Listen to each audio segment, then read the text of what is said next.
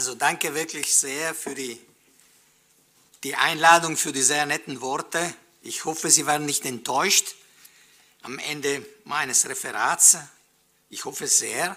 Es freut mich sehr. Ich war hier in Stuttgart schon Anfang der 90er und kenne seit damals äh, Gerhard Hirschfeld, der Vorgänger von Christian, mit dem wir auch zusammen mitgearbeitet haben in mehreren Momenten in Deutschland und auch in Italien.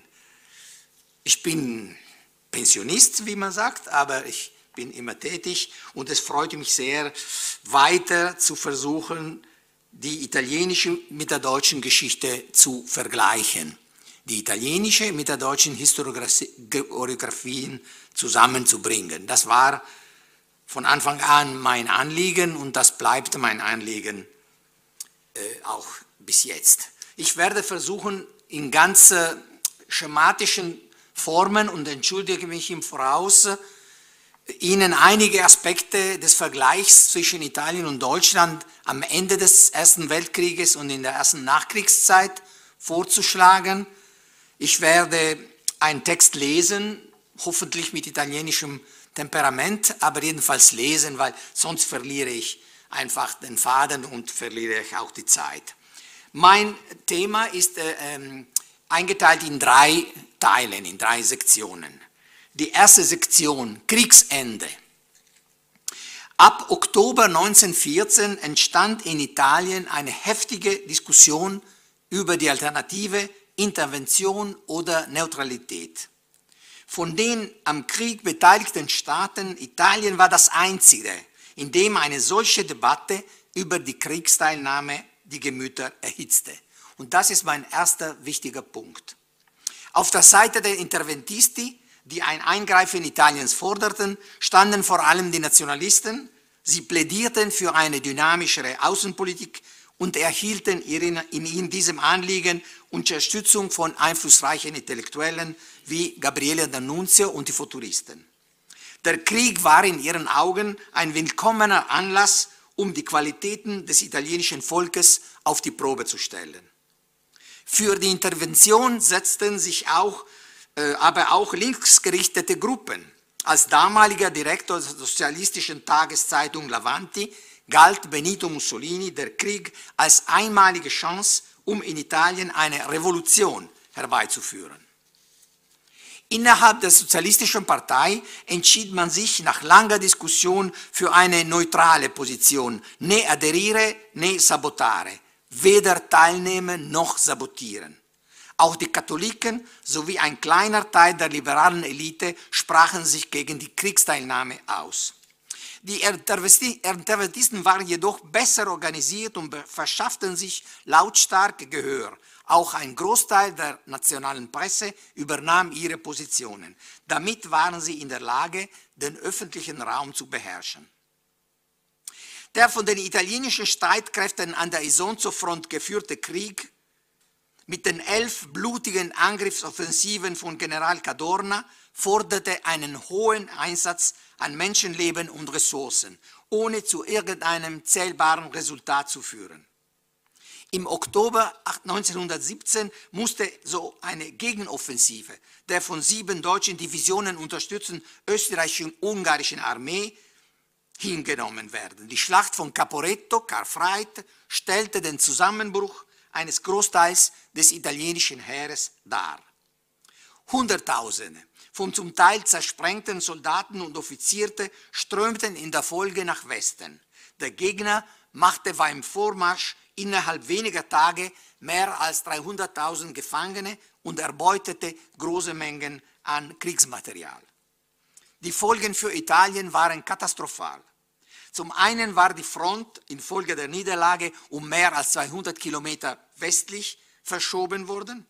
Zum anderen hatte der Zusammenbruch die Armee der Armee die Gesellschaft tief erschüttert. Aber der Notstand und die Notwendigkeit, das Vaterland von einer Katastrophe zu bewahren, erweckten zugleich neue Energien. Der soziale Zusammenhalt wuchs. Die Propaganda im Heer und an der inneren Front wurde massiv zur Legitimierung des Widerstandes eingesetzt. Als sich daher ein Jahr später der Zusammenbruch der habsburgischen Monarchie abzeichnete, war der Zeitpunkt für die italienische Gegenoffensive gekommen. Am 24. Oktober, dem ersten Jahrestag der Niederlage von Caporetto, begann die letzte Schlacht, wobei viele Einheiten der österreich-ungarischen Streitkräfte in den ersten Tagen noch tapfer kämpften. Nach dem internen Kollaps der Monarchie sahen sich jedoch die Kommandos gezwungen, am 3. November 1918 den Waffenstillstand zu unterzeichnen. Der Krieg war beendet. Italien hatte schwere materielle und menschliche Verluste erlitten. Von gut 5 Millionen mobilisierten Soldaten waren 500.000 gefallen, ungefähr, und 100.000 in Gefangenschaft ums Leben gekommen. Die Bevölkerung war vom langen Kriegsverlauf zermürbt und das Land stand am Rande einer Krise. Aber das Königreich gehörte zu den Siegern. Und zu Beginn der Friedenskonferenz von Paris zählte er mit den USA, Frankreich und Großbritannien zu den vier Großen. Im selben Zeitraum endete auch für das Deutsche Reich der Krieg mit umgekehrten Vorzeichen. Nachdem die oberste Heeresleitung, die bis dahin für die Kriegsführung verantwortlich zeichnete, ihre Zuständigkeit für den Friedensschluss auf die schwache Regierung von Baden abgewälzt hatte, erfolgte eine Radikalisierung der innenpolitischen Lage. In den ersten Novembertagen lösten die Matrosenaufstände in den Häfen von Kiel und Wilhelmshaven eine Reihe von Streiks, Unruhen in den industriellen Zentren der Ruhr, Sachsen, Bremen, Hamburg und so weiter. Arbeiter- und Soldatenräte gründeten allerdings nur kurzlebige Regierungen. Der Zusammenbruch war unerwartet in Deutschland. Große Teile der öffentlichen Meinung hatten sich von der Propaganda beeinflussen lassen, nach deren Darstellung dem Deutschen Reich der, sicher, der Sieg sicher war. Am Morgen des 11. November 1918 unterschrieben die Abgesandten der neuen Republikanischen Republik in einem Eisenbahnwaggon im Wald von Compiègne einen Waffenstillstand zu sehr harten Bedingungen. Sie wissen das alles wahrscheinlich besser als ich, aber um den Vergleich sozusagen zu, zu behalten, werde ich mich einmal auf den italienischen und dann ein anderes Mal auf dem deutschen Terrain bewegen. Nach offenen Zahlen hatte das Reich zu diesem Zeitpunkt mehr als 1,8 Millionen gefallener Soldaten zu beklagen, Mehr als vier Millionen waren verwundet worden, von denen galten 1,5 Millionen als kriegversehrt. Nur zwei Tage zuvor hatte sich die durch ein institutionelles Vakuum gekennzeichnete politische Lage zusätzlich verschärft. Die Flucht des Kaisers und des Kronprinzen am Morgen des 9. November war ohne vorige Abdankung erfolgt. Analoges geschah mit den anderen deutschen Dynastien. Bereits am 7. hatte die Abfahrt Ludwig III. des letzten Wittelsbacher in München die Ausrufung der Räterepublik durch Kurt Eisner ermöglicht.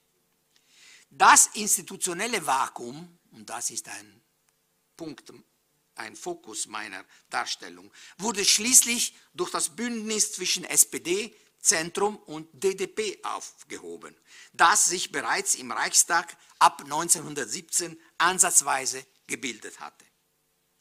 Die Regierung als Ausdruck des Reichstags wurde flankiert, aber zugleich auch bedroht von den Arbeiter-, Soldaten- und Bauernräten, die sich an vielen Orten gebildet hatten.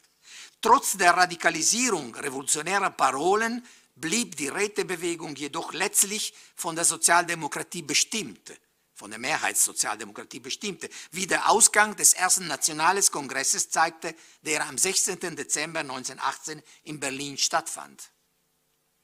Die revolutionäre Dynamik ging zu diesem Zeitpunkt von einer Minderheit von Spartakisten, Vertretern der USPD und demobilisierten Soldaten aus. Die revolutionären Aufstände wie die Blutwoche vom Januar 1919 in Berlin blieben Episode und wurden brutal erstickt. Die internationale Lage allerdings war noch schwieriger als die innenpolitische.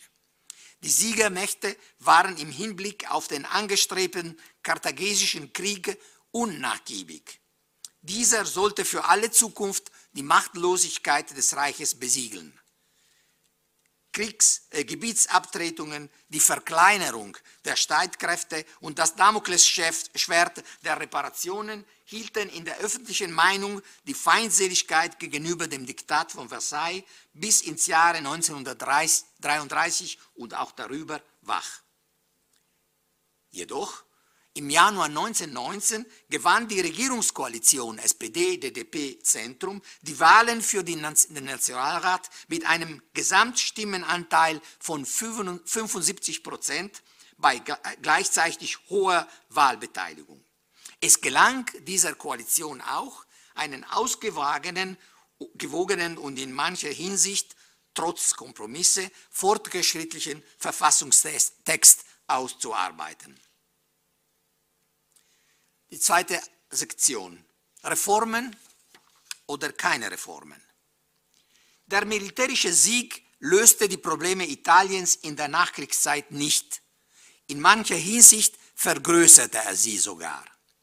Die Krise, die alle kriegsführenden Länder befiel, nahm im italienischen Fall besonders ausgeprägte Züge an. Bereits vor dem Kriege bestehende strukturelle Schwächen der Wirtschaft hatten zur Folge, dass die Überführung der Kriegs in eine Friedenswirtschaft große Belastungen mit sich brachte. Viele der durch die Kriegsproduktion aufgeblähten Fabriken wurden geschlossen, Arbeiter und Arbeiterinnen massenweise entlassen, zusätzlich waren auch die Mittelschichten durch zunehmende Inflation verunsichert. Diese ungünst, dieser ungünstigen Ausgangslage standen gestiegene Erwartungen gegenüber. Ein Großteil der ehemaligen Soldaten waren vor dem Krieg in der Landwirtschaft tätig gewesen. Ihnen war im letzten Kriegsjahr von der Propaganda, von der erfolgreichen Propaganda, eine Agrarreform in Aussicht gestellt worden, die ihren Landhunger wachsen ließ. In den Fabriken mischten sich hingegen die Furcht vor der Krise und die Erwartungen auf eine radikale soziale Erneuerung. Zwischen Sommer 1919 und Herbst 1920 breitete sich im industriellen Dreieck Mailand, Turin, Genua eine Streikwelle aus.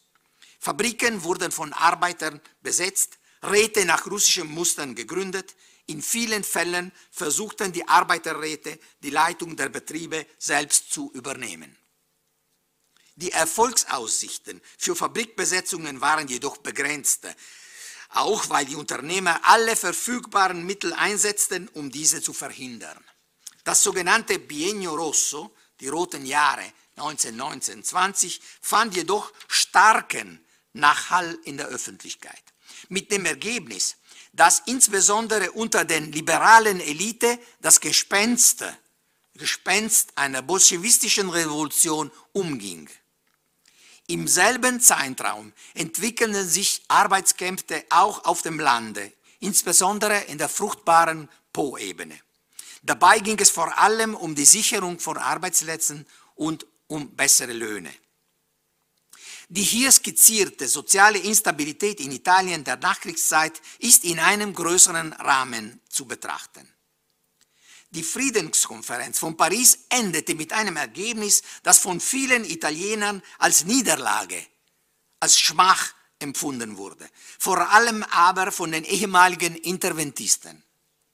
Tatsächlich hatte Italien mehr oder weniger alles erhalten, was zuletzt oder zunächst in London versprochen worden war, inklusive der Brennergrenze.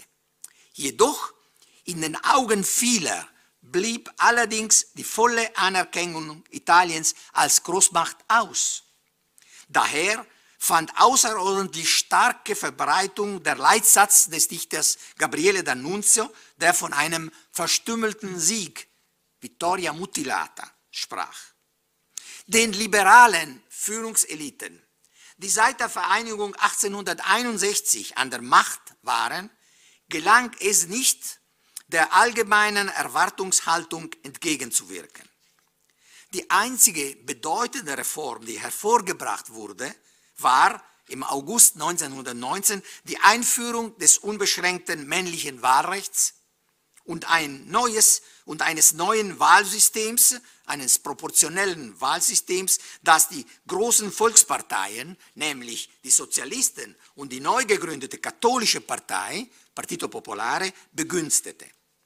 Also aus der Wahlreform, paradoxerweise, resultierte zugleich eine Schwächung der Regierungsfähigkeit der Liberalen.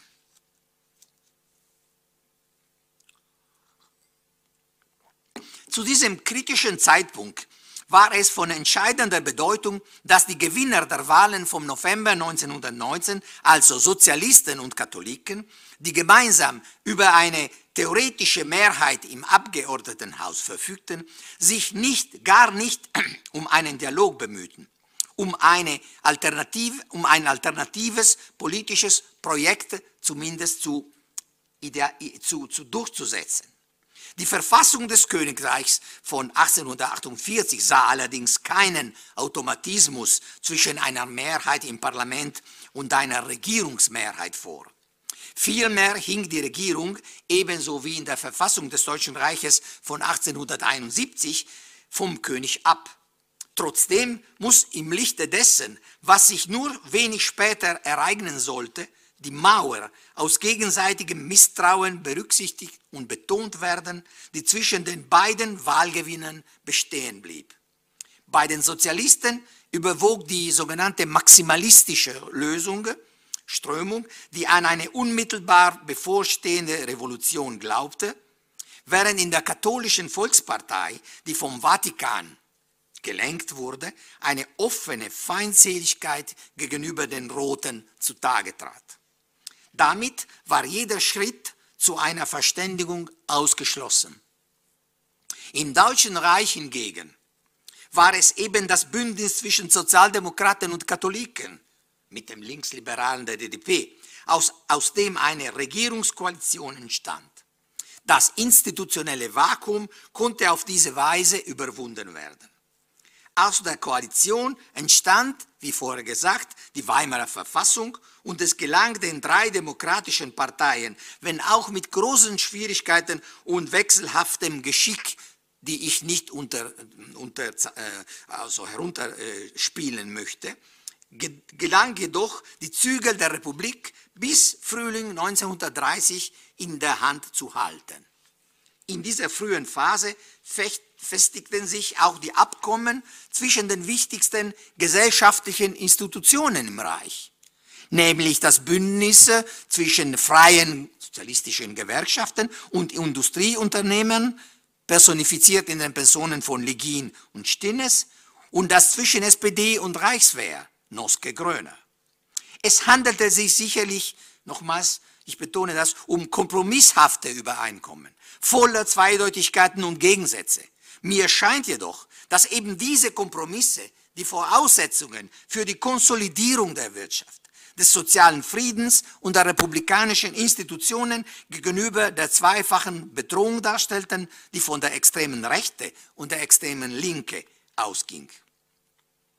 Auch wenn die Republik weiterhin erbitterte Feinde hatte, die kaum zu Kompromisse neigten, man denke nur an die Konservativen in der DNVP und an die Großgrundbesitzer, setzte sich doch innerhalb der wirtschaftlichen und kulturellen Führungsschichten das Phänomen des Vernunftrepublikaners durch, dessen vielleicht bedeutendste Vertreter Gustav Stresemann, Walter Rathenau und Max Weber unter anderem waren.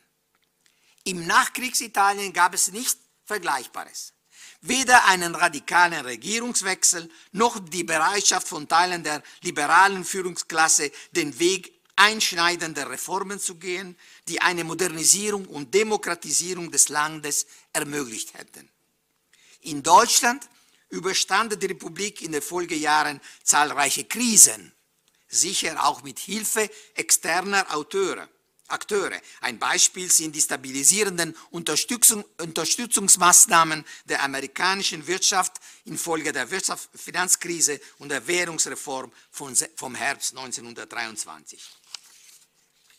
Man denke bei diesen Herausforderungen etwa an den Kapp-Putsch im März 1920, als sich der Generalstreik der Gewerkschaften als entscheidend erwies oder an die explosive Mischung von antisemitischen und antidemokratischen Gruppierungen der extremen Rechten in München Anfang der 20er Jahre. In Italien hingegen verhielt sich die liberale Führungsklasse so, als ob der erste industrielle Massenkrieg der Geschichte 1914-18 keine neuen Herausforderungen mit sich gebracht hätte. Symptomatisch erscheint mir in diesem Zusammenhang, dass der altliberale 80-jährige Giovanni Giolitti 1920 erneut in die Regierung als Retter der Nation berufen worden ist. Schon beim ersten Streich der Extremisten, dem Marsch auf Rom im Oktober 1922, wurde dann Mussolini, der Führer der faschistischen Bewegung, zum Regierungschef ernannt. Danach war der Weg zur Diktatur und für ein neues totalitäres Regime moderner Ausprägung bereits geebnet, das international zum Modell wurde. Der dritte Abschnitt. Bewegungen und ihre Führer. Am 23. März 1919 gründete der ehemalige Sozialist Benito Mussolini in Mailand eine neue politische Bewegung mit der Bezeichnung Fasci di Combattimento, Kampfbünde. Mussolinis Ziel war es, mit den Kampfbünden den Wunschträumen Geltung zu verschaffen, die den italienischen Kriegseintritt 1950 begleiten hatten.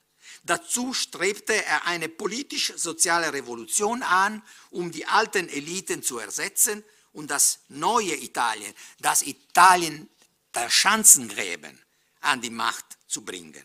Das Italien von Vittorio Veneto an die Macht zu bringen. Vittorio Veneto die letzte siegreiche Schlacht gegen die Österreicher. Die Kampfbünde waren eine Sammelbewegung für Intellektuelle, Mitglieder des kleinen und mittleren Bürgertums, Studenten und vor allem Kriegsveteranen. Das Programm der Fasci stellte eine bunte Mischung von linksorientierten Zielen mit nationalistisch-etatistischer Einfärbung. Eine entscheidende Komponente war zudem der radikale Antisozialismus. Mussolini war der politisch gewandte Häuptling dieser Bewegung, noch nicht ihr Duce. Er sah sich von Anfang an als Vermittler zwischen der Bewegung und der hohen Politik in Rom. Die Kampfbünde wären wahrscheinlich eine Episode geblieben, wenn sich nicht schon bald neue Umstände ergeben hätten. Die Gelegenheit, den, den Kampfbünden eine staatstragende Rolle zu übertragen, präsentierte sich in Form der ab Frühling 1920 in der Po-Ebenen ausgebrochenen Arbeitskämpfe. Die Großgrundbesitzer fürchteten, dass der Staat nicht eingreifen würde, um ihre Interessen zu bewahren. Viele also entschieden sich daher dafür, selbst Kampfgruppen zu rekrutieren und zu finanzieren, um die Streikbewegung zu unterdrücken. Diese Kampfgruppen, die Squadre, wurden in vielen Fällen von ehemaligen Offizieren angeführt. Sie agierten anfänglich unkoordiniert und anfangs auch unpolitisch. Erst durch die Vermittlung von Mussolini verschafften sich die Squadre eine politisch-ideologische Rechtfertigung. Ultranationalistisch, antisozialistisch und antirevolutionär.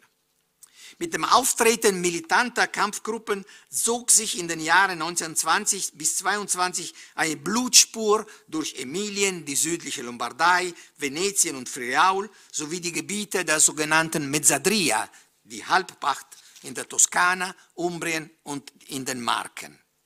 Die Landarbeiterbewegung reagierte auf die Gewaltexzesse der Squadristen ebenfalls mit Gewalt, so dass von bürgerkriegsähnlichen Zuständen gesprochen werden kann. Von den Polizei- und Militärbehörden wurden die Übergriffe der Kampfgruppen teilweise offen oder minder offen toleriert. Auch die Justiz zeigte sich wohlwollend gegenüber den Squadristi. Der gewalttätige Faschismus der Kampfgruppen war durch Lokalismus und ideologische Unklarheit gekennzeichnet. In diesem Umfeld war Mussolini nur mit Mühe in der Lage, sich als politischer Führer der Bewegung zu behaupten. In Rom arbeitete er jedoch geschickt daran, die Faschisten als unersetzliche Stütze der staatlichen Ordnung zu präsentieren, also von der Revolution zu der Ordnung. Dabei setzte er vor allem auf drei Faktoren. Die militärische Stärke der Squadristi, den Konsens den die Kampfgruppen sich auf dem Land verschafft hatten und nicht zuletzt die strukturelle Schwäche der liberalen Elite. Es wäre allerdings eine unzutreffende Verkürzung, meiner Meinung nach, den Squadrismus nur unter dem Aspekt repressiver Gewalt zu betrachten. Denn die Faschisten waren in der Lage, schon am Anfang an mit ihren Aktionen auch Konsens zu erzeugen. Am Vorabend des, des Marsches auf Rom zählte die im November 21, also weniger als ein Jahr zuvor, gegründete faschistische Partei, Partito Nazionale Fascista, bereits fast 200 Mitglieder in ganz Italien und somit doppelt so viele wie die Sozialistische Partei, die eine viel längere Geschichte hinter sich hatte als Massenpartei. Der Marsch auf Rom am 28.10.1922 selbst ist in der faschistischen Narrative zur Revolution schlechthin uminterpretiert worden. Tatsächlich handelte es sich um eine an Regierung und König und liberalen Elite gerichtete Drohung mit einem Staatsstreich für den Fall, dass man Mussolini nicht in, in, der, in die Regierung berufen hätte, zu sich durchzusetzen. In den Tagen vor dem 28. Oktober hatten sich bereits einige tausend Schwarzhemden in Perugia und Umgebung versammelt, um den Marsch um offen, offen versammelt, um den Marsch auf die Hauptstadt zu simulieren. Der damalige Ministerpräsident Luigi Facta hatte daher eine Notverordnung vorbereitet, die dem Heer für einen eventuellen Angriff auf die Staatsmacht außerordentliche Befugnisse erteilt hätte. Der König unterschrieb jedoch diese Verordnung nicht, vielleicht weil er eine blutigere Machtprobe vermeiden wollte. Die historische Bewertung der Entscheidung des Königs Viktor Emanuels III. ist jedoch eindeutig, nämlich die Monarchie und Teile der liberalen Elite glaubten, die Berufung Mussolinis an die Regierung sei die beste Lösung, um einen revolutionären Umsturz zu entgegnen, entgehen. Am 30. Oktober erhielt Mussolini vom König den Auftrag zur Bildung einer nationalen Regierung mit Liberalen und Katholiken. Gleichzeitig erfolgte der festliche Einzug der Squadristi in die Hauptstadt. In den folgenden zweieinhalb Jahren konnte Mussolini dank geschickten Taktierens, natürlich auch dank der Ausnutzung der Waffe der Gewalt, gegenüber Monarchie und Katholiken seine Machtposition allmählich zu festigen.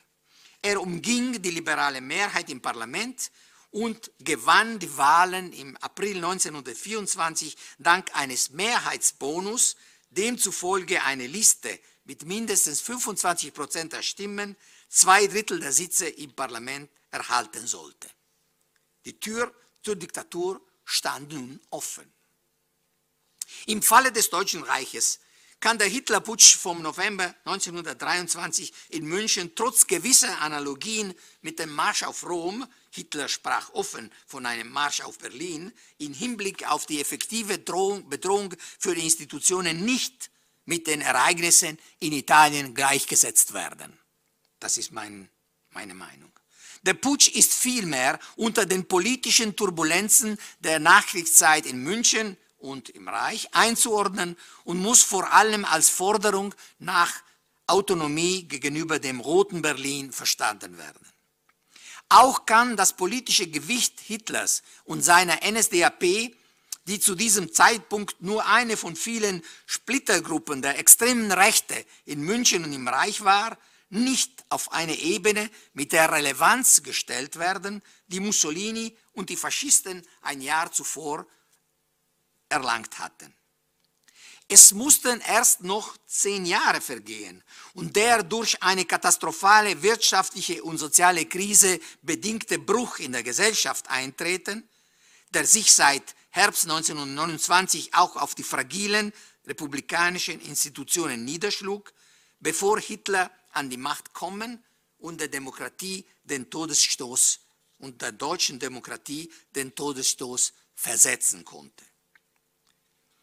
Zusammenfassend lässt sich meine Meinung sagen, dass das Deutsche Reich als Kriegsverlierer in der Nachkriegszeit über ein Jahrzehnt lang in der Lage war, eine Reihe von tiefen Krisen unterschiedlicher Natur zu bewältigen. Während es auf der anderen Seite dem liberalen Italien als Kriegsgewinner in keiner Weise gelang, den Herausforderungen zu begegnen, die der industrielle Massenkrieg und dessen weitreichende Folgen mit sich gebracht hatten. Ich bedanke mich für eure Aufmerksamkeit. Danke.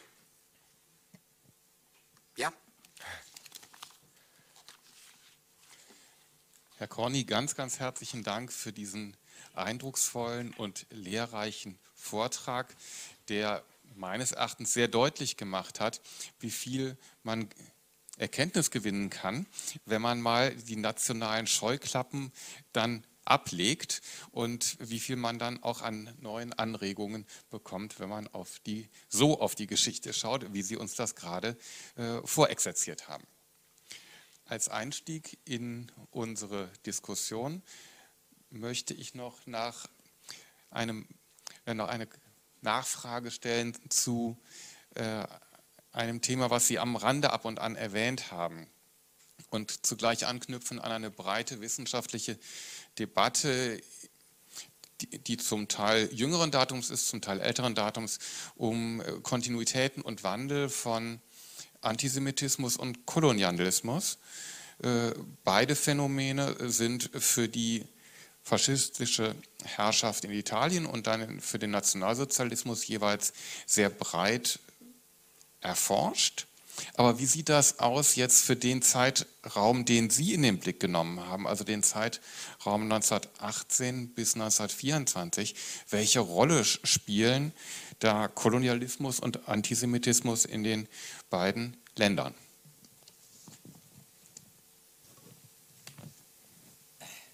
Ja, wenn die Fragen, wenn alle Fragen so, so sein werden, habe ich schon Probleme, aber ich hoffe, ich werde mein Bestes tun. Also ich meine, in dem begrenzten Kontext der ersten Nachkriegsjahre spielen diese Aspekte sicher eine bedeutende Rolle oder eine bedeutendere Rolle im deutschen Falle, vor allem München äh, und also das Milieu, wo der Nationalsozialismus entstanden ist, äh, ist sehr stark von antisemitischen, von einer antisemitischen Subkultur infiziert, wie ähm, Brenner seit einigen Jahren mit einem sehr, guten, sehr schönen Buch gezeigt hat. In Italien dagegen nicht. Ich betone, einige wichtige ähm, Führer der faschistischen Partei in der Marsch auf Rom waren Juden. Finzi zum Beispiel war einer der engsten Mitarbeiter von Mussolini. Finzi ist ein typischer hebräischer Name in Italien. Il Giardino dei Finzi Contini von Bassani spielt sich in Ferrara.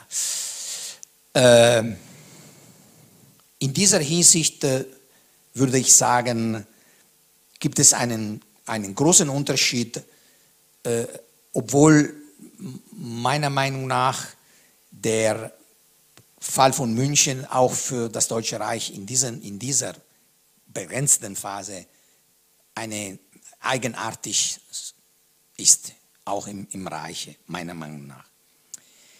Was den Kolonialismus betrifft, äh, da äh, würde ich noch schärfer äh, unterstreichen, dass es äh,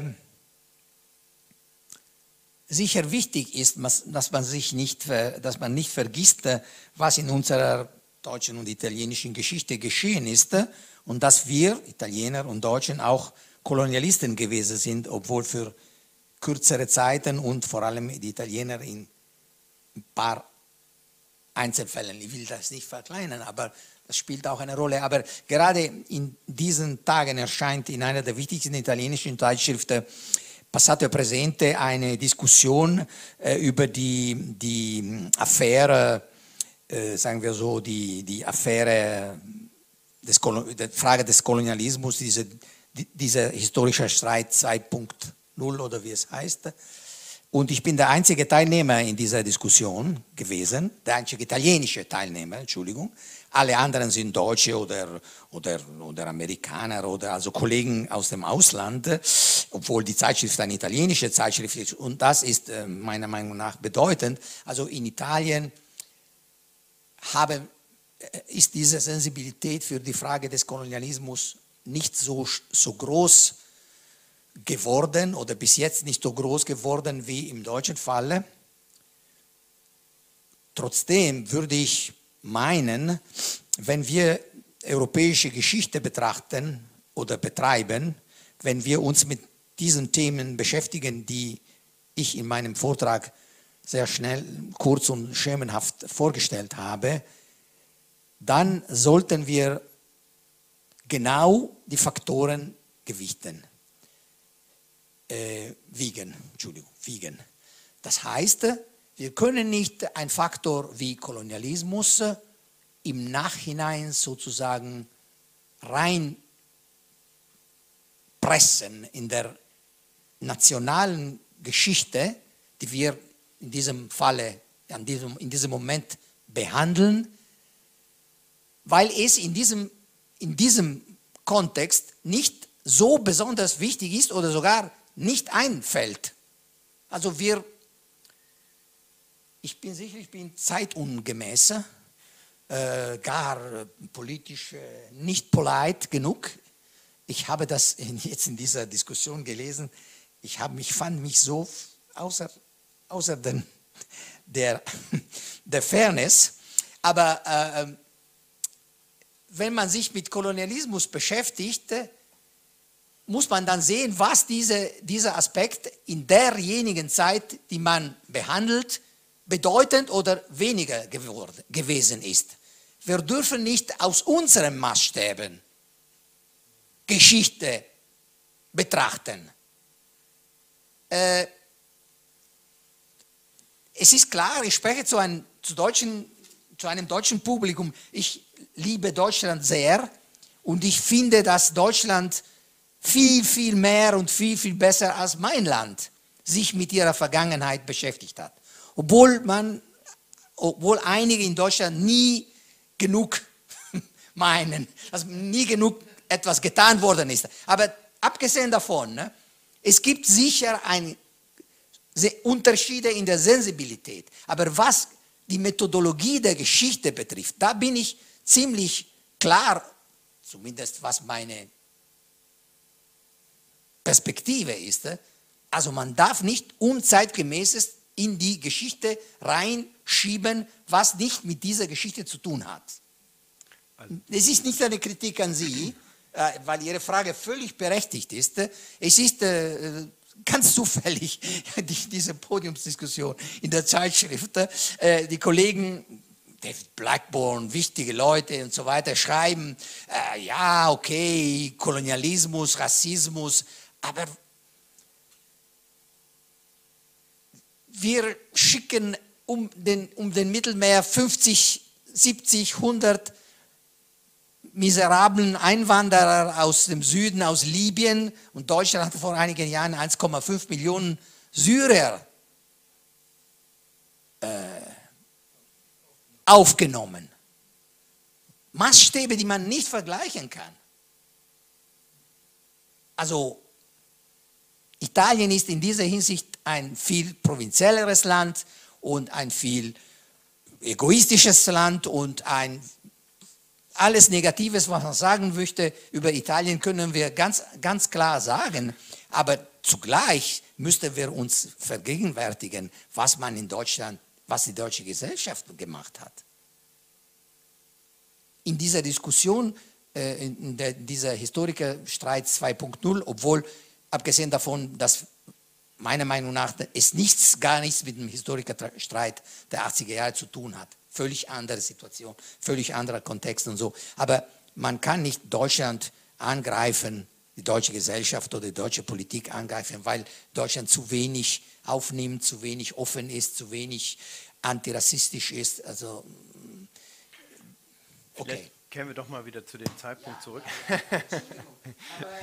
den wir eigentlich behandeln. Ich habe die Druckfahnen gestern gelesen und äh, diese Podiums, dieser Diskussion. Und, äh, okay, Kein Problem. Nein, also äh, vielleicht können wir uns einfach darauf einigen, dass natürlich der Kolonialismus auch in Italien eine wichtige Rolle spielt, dann spätestens ab 1935 ja dann wieder, aber eben für den Zeitraum, den wir hier behandeln, 1918 bis 1924 eben eher ein nachrangiges Problem ist. Die Menschen hatten andere Sorgen, um es mal so zu sagen, oder es stand halt nicht so im Vordergrund wie vor dem Ersten Weltkrieg und dann auch danach, wobei man sich natürlich immer die Frage stellen kann, was man alles unter Kolonialismus betrachtet. Äh, auch das, was an Gebietserweiterungen dann, dann, zu Italien gekommen sind nach dem Ersten Weltkrieg. Ähm, da gibt es bestimmt auch Kollegen, die das dann wiederum irgendwie als Kolonialismus bezeichnen, wenn, wenn dort Regionen einverleibt wurden, in denen nicht nur italienischsprachige Menschen lebten. Aber das ist eine ganz andere Diskussion. Aber ich bin mir ganz sicher, dass es auch hier im Raum Diskussionsbedarf gibt. Ich sehe schon den Finger von Gerd Krummeich hochgehen. Und danach kommt auch schon der von Gerhard Hirschfeld. Aber Gerd war zuerst da. Ja, vielen Dank für diesen sehr kondensierten Vortrag. Man kann es ja kaum folgen, so, so viel war das in kurzer Zeit. Ich habe ein paar Fragen, die direkt auf das Problem der Nachkriegszeit zielen. Ähm, Sie haben völlig zu Recht von der Vittoria Mutilata gesprochen. Ich möchte das mal in eine Beziehung setzen zu dem deutschen Versailles-Syndrom. Und ich glaube, in Ihrem Vortrag hat das ein bisschen gefehlt, der ungeheure Eindruck, den, das, den der Schandfrieden, wie nahezu alle Deutschen sagten, in Deutschland gemacht hat. Eine kleine Richtigstellung. Sie haben gesagt, auch zu Recht, dass die deutschen Generale froh waren, dass die Republikaner den Waffenstillstand und den Frieden unterzeichneten. Man muss aber leider auch sagen, dass die Republikaner eigentlich auch nicht wollten, dass die Generale den Waffenstillstand unterzeichnen. Wenn wir heute sagen, ja, hätten doch die Generale unterzeichnen müssen, dann wäre es anders gelaufen. Wir müssen wissen, eigentlich ist das bekannt seit 60 Jahren, seit der Erzberger Biografie von, äh, von Epstein ist es bekannt. Aber es ist trotzdem nicht bekannt, die Tatsache, dass Erzberger und die anderen um ihn herum gesagt haben, dass sie alles andere wollten, als dass die waffenklirrenden Generale den Waffenstillstand unterzeichneten, weil sie der Meinung waren, dass die junge Demokratie bessere Bedingungen kriegen würde als das alte Deutschland. Und das ist der große Irrtum gewesen. Und aus diesem großen Irrtum entwickelt sich dann hinterher ein ungeheurer Hass auch, weil eben Versailles dann doch eben ein Schandfrieden war, ein erpresster Frieden war. Meine Frage an Sie jetzt, Vittoria Mutilata, okay, der nicht hinreichende Sieg, der verstümmelte Sieg, aber keine Niederlage, keine Schande. Das macht den großen Unterschied aus.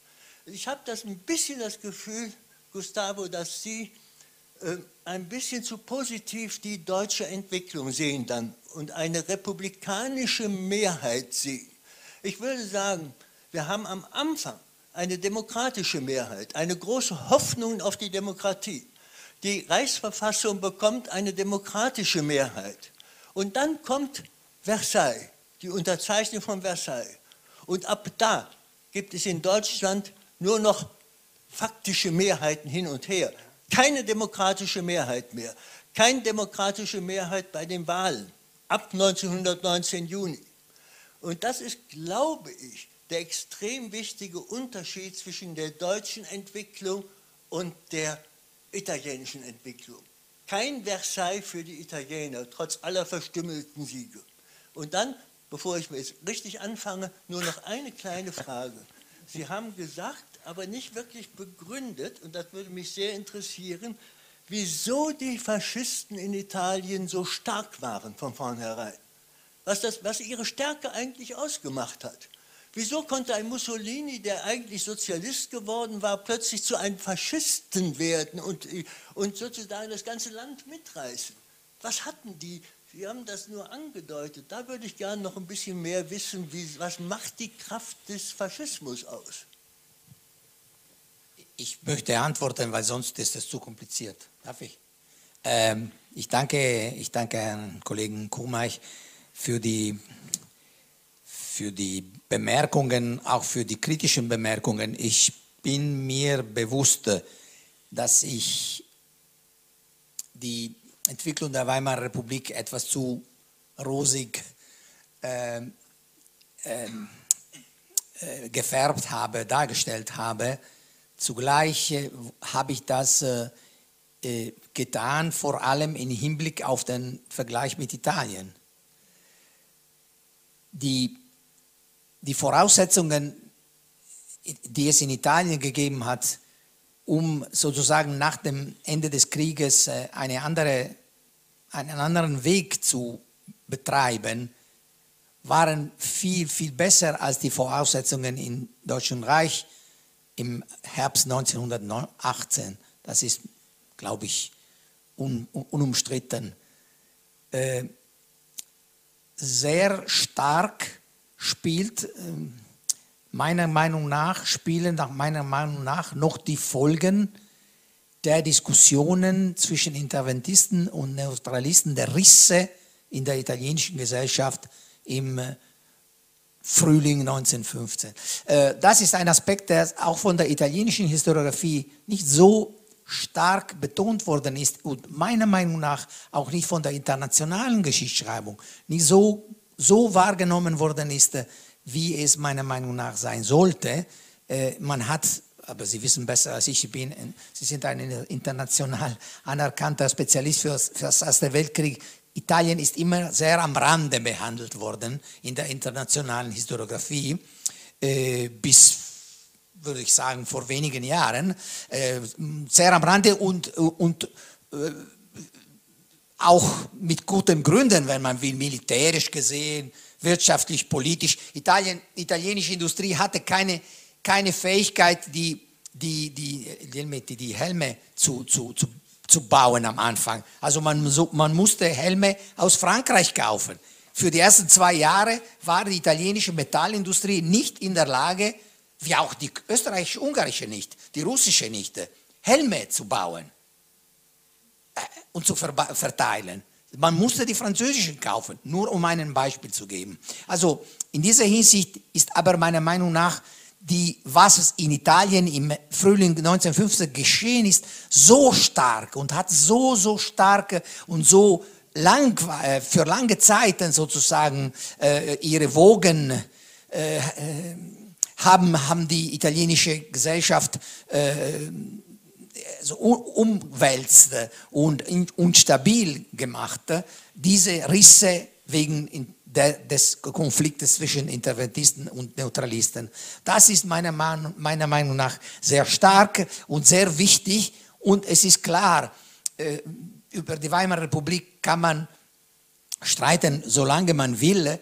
Ich, mein Anliegen ist in, dieser, in diesem Fall heute Abend zu zeigen gewesen, dass keine lineare Entwicklung es gegeben hat zwischen dem Krieg, der Niederlage und der Schwäche der Republik und den Aufstieg des Nationalsozialismus.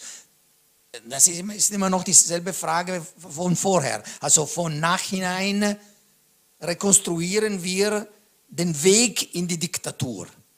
Aber dieser Weg in die Diktatur ist kein Weg, das ist die Geschichte. Und in dieser Geschichte ist die Weimarer Republik in vielen Schwächen und mit vielen Widersprüchen, ist die Weimarer Republik in der Lage gewesen, wenn ich das mit Italien vergleiche, solche Krisen zu überwinden. Und in Italien die erste Krise und fupp, ist alles weg. Ist alles vorbei. Das ganze System der Liberalen verschwindet innerhalb von zwei Jahren. Also 1921 Mussolini wird aufgenommen in die Listen der Liberalen, organisiert von Giolitti für die Wahlen und er bekommt kein, 20 Stimmen im Parlament von 1921. Drei Jahre danach, im Frühling 24, Mussolini sagt den Liberalen, wollt ihr in meinen Listen kommen? Gut. Und ich wähle diejenigen, die in meinen Listen reinkommen sollen. Also in drei Jahren war Mussolini von einer, von einer unbedeutenden Stärke in der Einlistung dieser liberalen, diesen liberalen Universum, das war ein sehr kompliziertes und facettenreiches System, dieser, dieser italienische Liberalismus. In drei Jahren hat sich die Lage umgekehrt, das Kräfteverhältnis völlig umgekehrt und Mussolini diktiert, gibt den Rhythmus und sagt, ich entscheide, wer in die Liste kommt und wer nicht. Und dank des Gesetzes, Acerbo, zwei Drittel äh, Sitze, bekommen natürlich nur einen, einen, einen Sitz, nur diejenigen, die Mussolini in dieser Liste aufgenommen hat. Also in dieser Hinsicht äh, wollte ich, ich stimme Ihnen zu, ich war zu rosig und zu optimistisch und zu positiv äh, zu, zu Weimar, aber ich, in dieser Hinsicht wollte ich sozusagen auch provokativ diese, diesen Vergleich hervorheben zwischen der italienischen äh, der viel besseren Ausgangslage für Italien und das Ergebnis und zugleich äh, der viel schlechteren Ausgangslage für Deutschland und der, möglich, der Fähigkeit der Republik äh, für elf, zwölf Jahre sozusagen durchzuhalten in dieser Hinsicht. Aber das war mehr ein rhetorische, äh, ein, rhetorisches Aspekt. Stärke der Faschisten. Die Faschisten waren sehr stark, weil sie, weil auf dem Lande die äh, in der Po-Ebene, weil das ist der Herz der ganzen Geschichte 2021, 2022, in der Po-Ebene gab es Teile der Gesellschaft, die die sozialistischen äh, und katholischen äh, Gewerkschaften, die Lege, wie sie benannt waren, die Landarbeiterbünde, hassten. Es waren Klein, Kleinbesitzer, Kleinstbesitzer, Händler, kleine Händler, kleines mit Bürgertum. Sie äh, konnten, sie wollten nicht diese Hegemonie der Sozialisten und in einigen Gegenden, einigen Gegenden der katholischen äh, Landarbeiterbünde nicht mehr ertragen. Das ist einer der Aspekte, das den Faschisten äh, Konsens und Zuhör bringt, selbst in den, in de, auf dem Lande, wo sie eigentlich nur Gewalt ausüben. Das ist aber nicht nur Gewalt, es bestehen politisch, äh, es besteht eine politische Dynamik und diese politische Dynamik äh, erhöht den Konsens für den Faschisten. Gerade weil die Gesellschaft, in, in der Gesellschaft sozusagen Teile der ländlichen Gesellschaft, nicht nur die Großgrundbesitzer, klar, aber auch Teile des Kleinbürgertums und des Mittelbürgertums in den italienischen Städten der Po-Ebene zum Beispiel, sie, sie, sie können diese Hegemonie der Linken nicht mehr ertragen. Und das macht ein, eine der Aspekte der Stärke der Faschisten. Der andere Aspekt dagegen ist die Schwäche der Liberalen, die Uneinigkeit der Liberalen.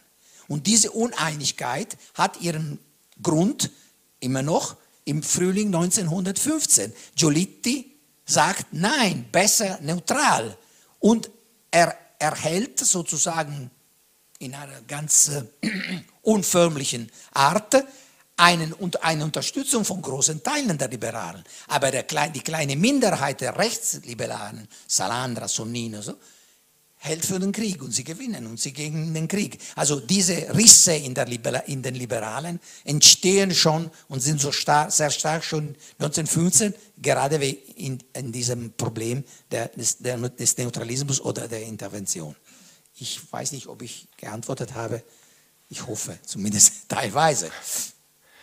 Ähm, ich würde mich jetzt mal was, an was ganz Gewagten probieren, und zwar eine Synthese zwischen Corny und Krummeich, bevor ich Gerhard das äh, Wort erteile.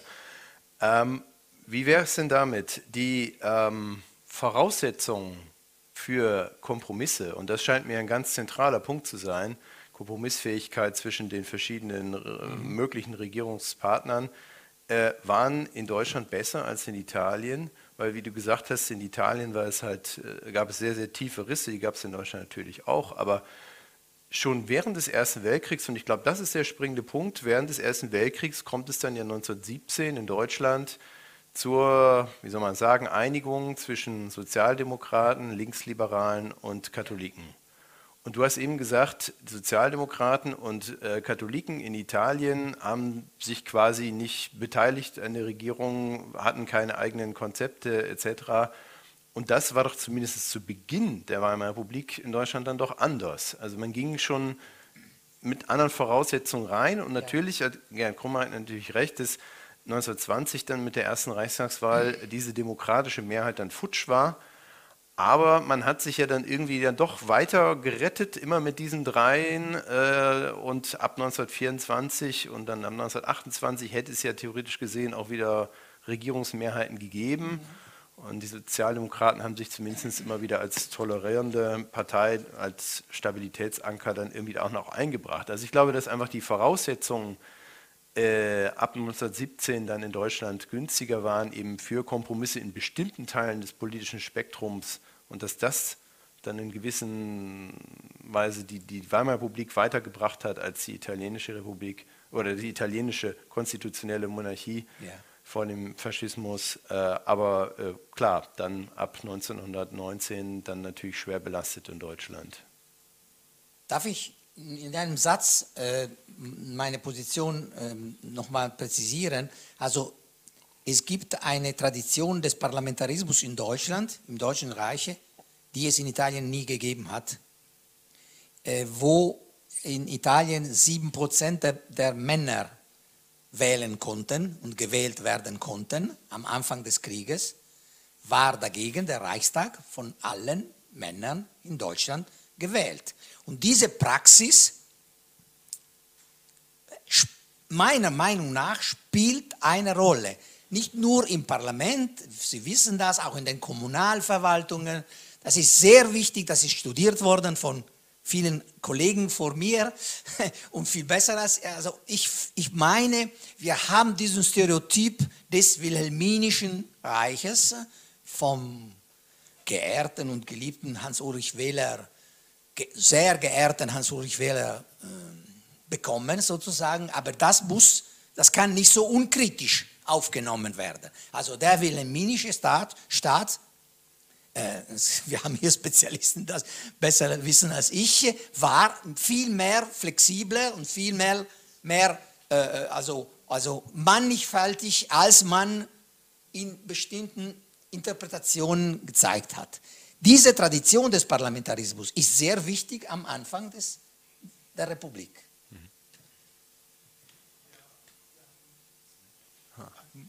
Ja, wir haben noch eine Frage in der Kommentarfunktion, die ich jetzt noch gerne einbringen möchte, bevor wir eventuell äh, das Thema wieder wechseln.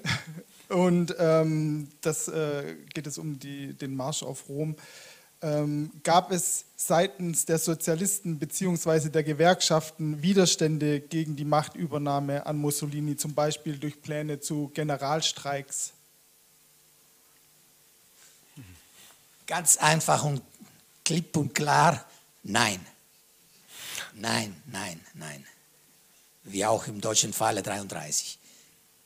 Keine Pläne, keine Möglichkeit. Niemand hat es äh, sich erwartet im Oktober 1922, dass aus, aus diesem äh, chaotischen, äh, regnerischen äh, Marsch eine Diktatur entstanden wäre. Das war unerwartet. Die Hauptlinie der Sozialistischen Partei, die Maximalisten, Maximalisti auf Italienisch, Maximalisten, kann ich das so, nur so übersetzen, warteten auf die Revolution, wie Kautsky ein paar Jahrzehnte zuvor. Die Revolution wird kommen, sie muss kommen. Punkt.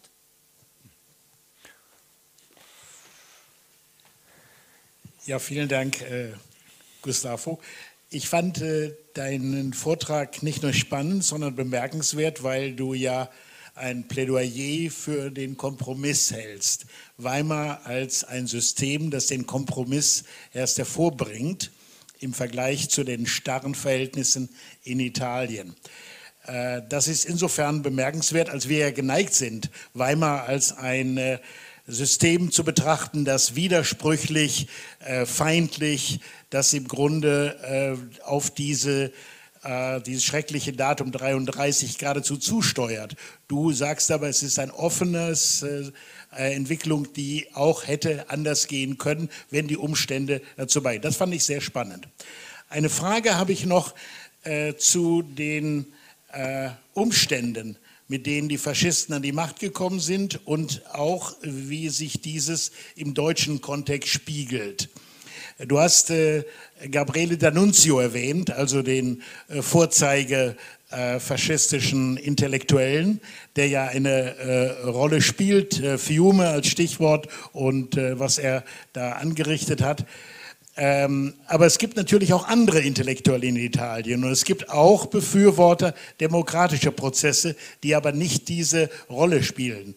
Denen gegenübergesetzt hast du die sogenannten Vernunftrepublikaner, Thomas Mann wäre hier zu nennen, und äh, äh, all diejenigen, die es geschafft haben, äh, ihre Vorurteile über die Republik überhaupt über Bord zu werfen und sich sozusagen in den Dienst der Republik zu stellen.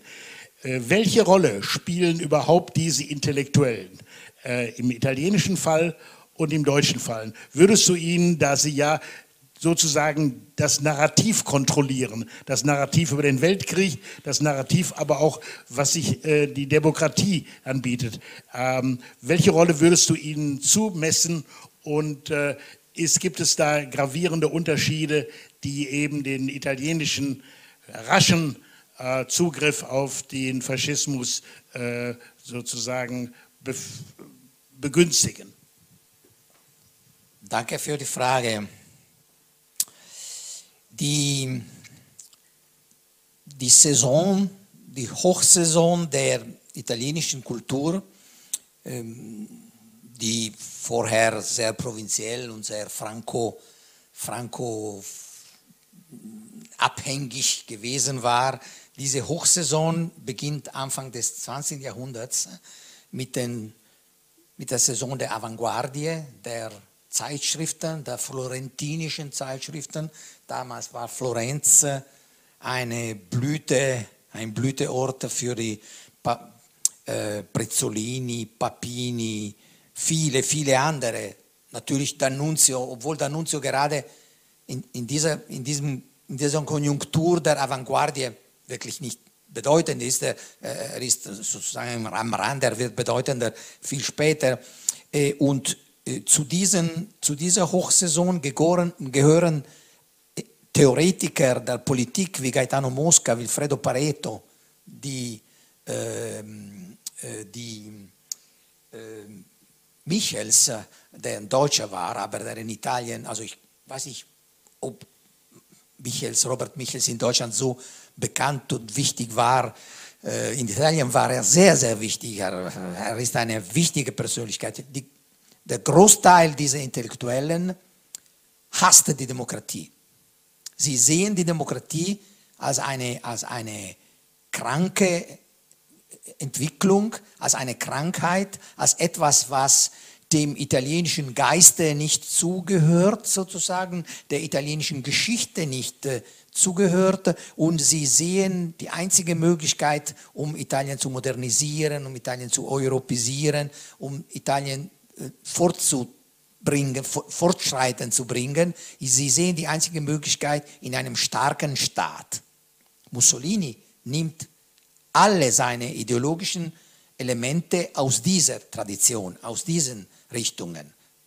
Pareto, Mosca, Michels, äh, die interventistischen äh, florentinischen Zeitungen, die Futuristen. Also nicht, aus, nicht von, von D'Annunzio. D'Annunzio wird wichtig während des Krieges und am Ende des Krieges vor allem wegen seiner, seiner Tätigkeit, seiner, seines Aktionismus und der Fähigkeit, diese Aktionen zugleich auch mit, mit, mit Wörtern ähm, so, so zu schmücken, mit so ein, eindrucksvollen Wörtern. Aber die Tradition der italienischen Intellektuellen ist in dieser Phase des Umbruchs, des Anfangs des Modernisierungs, äh, der Modernisierungsdynamik Italiens zwischen Ende des 19. und Anfang des 20. Jahrhunderts ist eindeutig eine antidemokratische Stimmung. In dieser Hinsicht äh, ist es dann völlig konsequent, dass Großteil, der Großteil der italienischen Kultur, nicht nur die, die Literaten, sondern auch Künstler, bildende Künstler und so weiter, sie sind alle für den Faschismus. Auch weil der Faschismus, das muss hinzu gesagt werden, den Intellektuellen Freiraum lässt. Also er will nicht äh, wie der Nationalsozialismus Leitlinien äh, geben, strikte äh, Hinweise, strikte Richtlinien geben, wie es der, der, Nationalsozialismus versucht hat. Mussolini lässt die Intellektuellen groß, im Großen und Ganzen frei und die große Mehrzahl der Intellektuellen geht weiter, unterstützt den Faschismus, unterstützt das Regime und sozusagen bringt weiter bis an die letzten Konsequenzen diese antidemokratische, autoritär, statalistische, nationalistische Richtung, die wir gerade am Anfang des 20. Jahrhunderts so stark und so bedeutend in der italienischen Kultur sehen. Das ist ein Merkmal der italienischen Intellektualität, meiner Meinung nach.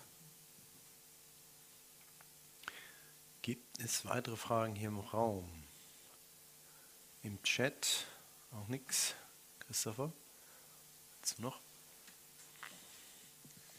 Vielleicht darf ich noch eine kontrafaktische Frage an Sie stellen. In Deutschland hat, so hat die, die einflussreiche neuere Wirtschaftsgeschichte ja argumentiert, hat man direkt nach dem Krieg eine schwere Wirtschaftskrise direkt in den ersten Monaten des Krieges ein Stück weit aufgefangen, indem man hohe, mit hohen Staatsausgaben äh, relativ hohe Sozialleistungen dann ein Stück weit finanziert hat, aber damit mittelfristig auch die Inflation massiv befeuert hat. Aber im, nationalen, äh, im internationalen Vergleich äh, fällt auf, dass äh, zunächst einmal äh, da diese erste direkte Übergangskrise aus der Kriegswirtschaft in die Friedenswirtschaft in Deutschland relativ dadurch abgeschwächt wurde. Nach dem, was Sie eben skizziert haben, scheint mir in Italien einer der Fälle zu sein, wo dieser Übergang aus der Kriegswirtschaft in die Friedenswirtschaft mit massiven sozialen und wirtschaftlichen Belastungen verbunden war, die dann auch durch die Verschärfung dann der gesellschaftlichen Brüche dann auch ein Klima geschaffen hat, was dann äh, den Siegeszug des Faschismus begünstigt hat. Jetzt wäre meine kontrafaktische Frage an Sie, ich weiß, das ist ja nicht eigentlich das, was wir Historiker gerne beantworten, äh, was wäre denn in Italien passiert, wenn Italien äh, einen ähnlichen wirtschaftspolitischen Kurs direkt 1918 eingeschlagen hätte, so wie es die Weimarer Republik zunächst versucht hat? Also zunächst bin ich kein Wirtschaftshistoriker äh, und kontrafaktisch ist äh, natürlich ziemlich kompliziert. Äh, ich würde Folgendes sagen. Der Vergleich, den wir heute ganz normal zwischen Italien und Deutschland machen auf wirtschaftlichem Niveau, war damals äh, fast unmöglich. Also die zwei Systeme waren so unterschiedlich gewichtet. Ich habe jetzt die Zahlen nicht mehr im Kopf, 71 Jahre in wenigen Tagen. Ich vergesse immer Zahlen und Daten. Äh, ich entschuldige mich, aber man könnte wahrscheinlich in einem Handbuch reingucken oder ein Handy suchen. Also Produktion von Eisen, von Stahl, von, von Kohle, abgesehen davon, dass Italien keine Kohle hatte, aber okay, Produktion von Energie, was, was man will, alles Mögliche, was man vergleichte zwischen Italien und Deutschland im 1914, also am Anfang des Krieges, ist unvergleichbar. Die deutsche Wirtschaft ist die stärkste Europas, die zweitstärkste der Welt, Export die zweitstärkste der Welt im Export und in, den, in der Schwerindustrie sowieso, sogar in den neuen Industrien, Chemie, Elektronik, Elektrotechnik, die erste in der Welt, stärker sogar als die amerikanische, die italienische Wirtschaft bewegt seine ersten Schritte.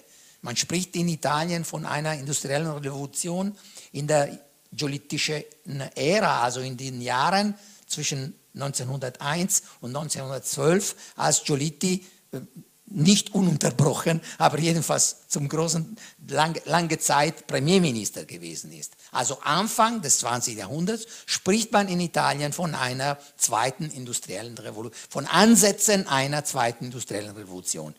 Wobei in Deutschland die Maßstäbe, die Dimensionen, die Zeit, die Entwicklung, die zeitliche Entwicklung völlig anders gewesen sind.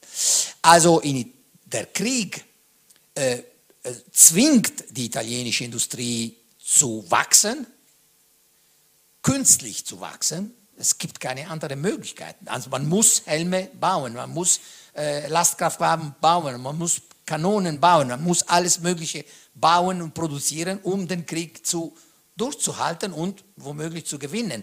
Und das bringt zu einer Überstrapazierung der Industrie, äh, die dann, wenn der Krieg zu Ende geht, keinen inneren Markt mehr hat. Also wenn man die, äh, die, National, also die, die Pro-Kopf-Einkommen der Bevölkerung in Italien und in Deutschland 1914 oder 1919 vergleicht, auch in diesem Falle, der Vergleich ist also völlig zwei Welten. Also wir haben in Deutschland die Ansätze einer, Mass, eines, einer Massenkonsumsgesellschaft schon vor dem Kriege und noch mehr in den 20er, wobei in Italien wir das gar nicht haben. Also der interne Markt in Italien existiert nicht, grob gesagt. Wenn der Krieg zu Ende geht, muss alles abgebaut werden. Und das natürlich hat Konsequenzen, wobei, wie wir wissen, die deutsche Wirtschaft trotz Krieg, Niederlage, Hyperinflation und alles Mögliche, trotzdem war die deutsche Wirtschaft so gesund in seinen Hauptsäulen, in seinen Grundsätzen, dass eine nicht besonders wichtige amerikanische Hilfe ab 24 in wenigen Jahren die deutsche Wirtschaft wieder auf dem Vorkriegsniveau bringt. Also 28, 29 ist die deutsche Wirtschaft immer noch die zweitstärkste in Europa, drittstärkste in, in, in der Welt und, und, und, kontrafaktisch. Natürlich die Krise. Aber äh, der, der Vergleich ist vielleicht heute möglich. Wir sprechen von Dimensionen, die mehr oder weniger zu vergleichen sind, aber damals, dieser Vergleich spielt sich auf zwei Ligen. Also Deutschland ist in der Bundesliga und Italien war in der Bundesliga und Italien war damals in einer Regionalliga oder wie es heißt. B, C, D, weiß ich dann würde ich mir doch noch zum Abschluss eine Frage erlauben. Ähm, wir ähm, haben jetzt im Jahr 2023 äh, große Aufmerksamkeit äh, für das Jahr 1923 in Deutschland, das sich eben zum 100. Mal jährt. Wir werden auch äh, als Bibliothek für Zeitgeschichte da noch mehrere Veranstaltungen zu machen. Äh, klar, Inflation ist ein großes Thema, aber im Prinzip geht es eigentlich immer um die Erzählung 1920, das große Jahr der Krise. Ist es jetzt ein, äh, wenn du sagst, Italien spielt in einer ganz anderen Liga als Deutschland, äh, ist das eine sehr deutsche Perspektive? Natürlich, die Krise, die Inflation hat ja in Italien so nicht stattgefunden, aber übertreiben wir sozusagen den, den, den krisenhaften Blick auf dieses Jahr, äh, weil man von anderen Maßstäben ausgeht oder weil man solche Katastrophen vorher noch nicht kannte, äh, war 1923 international betrachtet gar nicht so eine große Katastrophe? Äh, in der Geschichte sind die nicht nur die Emotionen, aber die Emotionen, die Wahrnehmungen manchmal wichtiger als die objektive Daten, das wissen wir alle. Ganz einfach objektiv kann etwas so und so und so aussehen, aber subjektiv, emotional nehmen wir es anders wahr. Und das ist das Wichtigste in der Geschichte, weil die Leute benehmen sich, verhalten sich anhand von Emotionen, von Reaktionen, von, Stel von Wahrnehmungen. In dieser Hinsicht finde ich die Hyperinflation war damals in Deutschland wirklich eine katastrophale Entwicklung, ein katastrophales Ereignis. Aber es ist schon die Studien von Feldmann, der vor 20, nee, 30 Jahren her, 40 Jahren her, die Studien der Holt Frerich und Feldmann und so weiter und so fort haben gezeigt, dass wirtschaftlich gesehen es nicht gar nicht so, so katastrophal war. Aber die Wahrnehmung war, dass man vor einer Katastrophe steht. Wirtschaftlich gesehen war es völlig anders. Am Ende ist alles äh, glatt herausge... Na, ja, schon. Äh, ich, ich, ich meine, also ich habe ziemlich viel von dieser Literatur gelesen, um dieses Buch über die Weimarer Republik zu, zu, zu schreiben. Äh, ich verstehe natürlich nicht viel von, von inflationären Aspekten, das ist sehr, wirklich sehr, sehr kompliziert. Aber was ich hm, gelernt habe, ist, dass die Grundsätze der, der Wirtschaft immer sozusagen gesund waren. Auch in der Phase der höchsten Hyperinflation. Die Wahrnehmung und die Niederschlag, das Niederschlagen dieser Inflation auf das tagtägliche Leben von Millionen von Leuten waren etwas völlig anderes. Aber in einem Nu, in einem Nu ist man aus der Hyperinflation rausgekommen mit Luther. Mit der Währungsreform ist man raus und wenige Monate nach dem Ende der Hyperinflation ist schlecht, es ist nicht so einfach, sich das wahrzunehmen heute. Aber wenige Monate nach der Hyperinflation sprach man schon von der wieder, wieder, vom Wiederblühen der deutschen Wirtschaft. Eine solche Inflation, die man in der, in der menschlichen Geschichte nie mehr gehabt hat, glücklicherweise, und ich hoffe nie mehr haben wird. Und das war in wenigen Monaten vorbei. Aber die, die Wahrnehmung, also die Literatur, die Kunst äh, und, und, und die Parteien und, und, die Leute, wenn man die, die, die, die Bekenntnisse, die, die Beweise liest, die, Briefe, ah, das war, das war eine Katastrophe. Und das hat aber sozusagen unterirdisch, ist weiter Lange, lange, lange. Ich erinnere mich noch ganz genau, als man vom, vom Euro gesprochen hat und Italien, oh, Italien, Griechenland im Euro und so. Wir haben das Problem, wir müssen die Stabilität behalten, die Bundesbank. Hm, das sind Sachen, die wir gehört und erlebt haben, äh, nicht vor vielen Jahrzehnten, also in unserer Zeit. Und da spielen noch äh, die langen, langen, langen, tiefen Wellen der Hyperinflation und des Empfindens dieser Situation noch in den Generationen, in den Generationen der Groß, Großkinder von den Leuten der 20er Jahre. Entschuldigung, ich habe zu lange gesprochen. Alles gut. Lieber Herr Corny, ganz herzlichen Dank. Normalerweise sagt man ja Historikern nach, dass sie Meister der Fußnoten und der Grauschattierungen sind. Äh, sie waren heute so mutig und haben uns bei dem Vergleich, auch indem Sie Dinge sehr pointiert auf den Punkt gebracht haben, glaube ich, äh, nochmal vielfach die Augen geöffnet, um über das eine oder andere, was man immer schon so mit sich bringt und trägt, nochmal nachzudenken. Also aus meiner Sicht war es ein ausgesprochen interessanter und anregender Abend und ganz herzlichen Dank Ihnen.